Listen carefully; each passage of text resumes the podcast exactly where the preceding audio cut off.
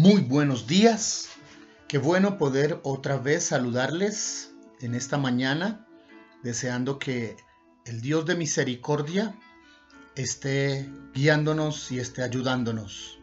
Alabamos y glorificamos su maravilloso nombre por todas las bondades que Él nos concede. El Salmo 44, que hoy nos corresponde, está titulado como Liberaciones Pasadas y pruebas presentes. Como muchos sabemos, los títulos que aparecen enunciando los capítulos no hacen parte del original. Fueron clasificados ahí o así según su contenido, pero no hacen parte del canon. El título dado a este salmo sí concuerda con su contenido, pues está dividido en dos temas. Permítame darle a la primera parte, que corresponde a los primeros ocho versos, el nombre de historias de fe. Las historias de fe son aquellos sucesos que están en nuestro historial, sea individual, familiar o nacional, en las que vimos una acción sobrenatural por medio de la cual Dios nos mostró su maravilloso poder, amor y protección, lo cual afirmó nuestra fe.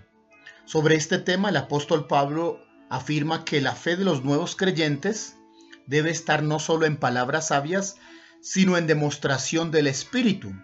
Está diciendo que es vital para la fe de un creyente tener sus historias de fe, las cuales contará a sus descendientes, sean familia o discípulos alcanzados por su testimonio. Pues bien, lo que está narrado por el, el salmista, que nuevamente corresponde a los hijos de Coré, son las narraciones que desde sus antepasados han sido transmitidos oralmente, recordando la intervención de Dios en momentos cruciales como nación. Escuchemos cómo se introduce esta canción. Oh Dios, con nuestros oídos hemos oído, nuestros padres nos han contado la obra que hiciste en sus días, en los tiempos antiguos. Tú con tu mano echaste a las naciones y los plantaste a ellos afligiste a los pueblos y los arrojaste, porque no se apoderaron de la tierra por su espada, ni su brazo los libró, sino tu diestra y tu brazo y la luz de tu rostro, porque te complaciste en ellos.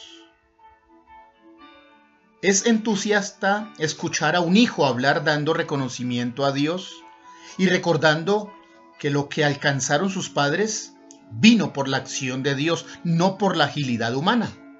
Ellos están recordando que Dios les trajo de una tierra lejana donde estaban esclavizados y les entregó una buena y próspera tierra. Y aunque allí estaba habitada por gigantes, Dios arrojó a estos pueblos paganos y les concedió a su pueblo tomar posesión de este lugar. Creo que estos descendientes de Coré lo tenían bien claro atribuían a Dios todo el éxito de su conquista pasada. No puede olvidarse. Deben involucrarlo en las letras de sus canciones y también en las oraciones, como un método pedagógico para que también la generación presente lo aprenda y no olvide las historias de fe. Sus hijos necesitan oír la manera en que Dios los ha librado. Muchas madres lo que tienen que contar a sus hijos son secretos dolorosos, el abandono de un padre, la infidelidad, el maltrato. Estas historias en lugar de afirmar el corazón de los hijos, los alejan de Dios. Bendigo al Señor porque tengo muchas historias de fe que mis hijos ya conocen y otras en las que escucho de ellos cómo Dios les está abriendo el camino.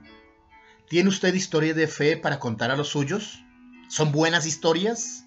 ¿Exaltan a Dios por su gran poder y su bondad por nosotros? Este es el tema de esta primera parte del Salmo. Si usted que me escucha necesita vivir nuevas historias y ver las obras poderosas de Dios para que los relatos ya no sean recuerdos dolorosos, sino que anhela que se escriba una nueva historia, vuélvase a Dios. Inicie pronto su caminar con el Señor pronto comenzará a dar testimonio, pronto tendrá buenas historias que sus hijos sus nietos y familiares desean y desearán oír. La transmisión de oral de las historias de fe es sumamente importante en los hogares de los creyentes. Contamos a nuestros hijos sanidades, provisión de Dios para viajes, protección de Dios en accidentes, revelación de Dios en peligros, cómo fuimos librados de la muerte ante un diagnóstico médico sin esperanza.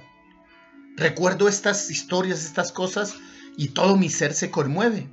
Dios cuidó la vida de nuestra hija mayor cuando tuvieron que sacarla del vientre apenas con seis meses y una semana.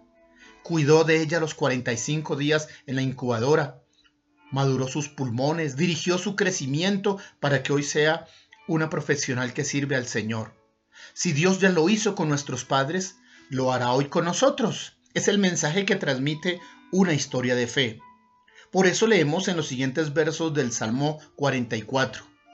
Por medio de ti sacudiremos a nuestros enemigos, en tu nombre hollaremos a nuestros adversarios, porque no confiaré en mi arco ni mi espada me salvará, pues tú nos has guardado de nuestros enemigos y has avergonzado a quienes nos aborrecían.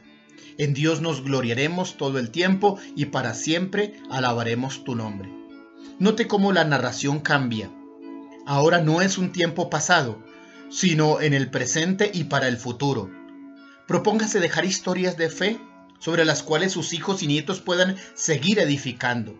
Sobre estas verdades puede hoy construir oraciones que le motiven a recordar las obras de Dios, que sus descendientes lleguen a decir, no nos salvará nuestra fuerza, en Dios nos gloriaremos.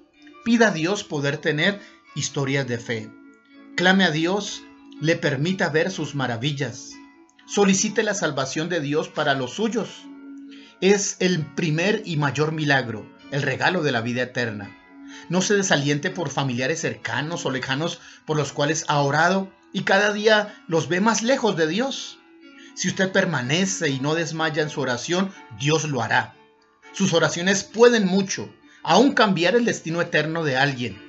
Clame en secreto, ore intensamente, solicite con ruego la misericordia de Dios y cuando Él intervenga, dé a Él la gloria. No vaya a caer en la tentación de decir, yo hice esto, yo logré aquello. En lugar de ello, atribuya siempre la gloria a Dios. En Dios nos gloriaremos todo el tiempo y para siempre alabaremos tu nombre. Tengo una numerosa familia, hermanos, hermanas, sobrinos. Estoy persuadido que Dios me concederá verlos todos, a ellos todos siguiendo al Señor, exaltando su nombre y sirviéndole. Aún eh, faltan muchos por llegar, pero son cada día menos de los que eran unos años atrás. Dios lo está haciendo. Todo lo que hacemos es orar y compartirles las maravillas de Dios. Siga usted pidiendo por ese esposo borracho. Siga clamando por el hijo adicto. Insista en orar por aquel desahuciado y clame por el que requiere un milagro. Entre más grande sea el problema, mejor será la historia de fe para contar. No sea cobarde, clame y confíe en el Señor.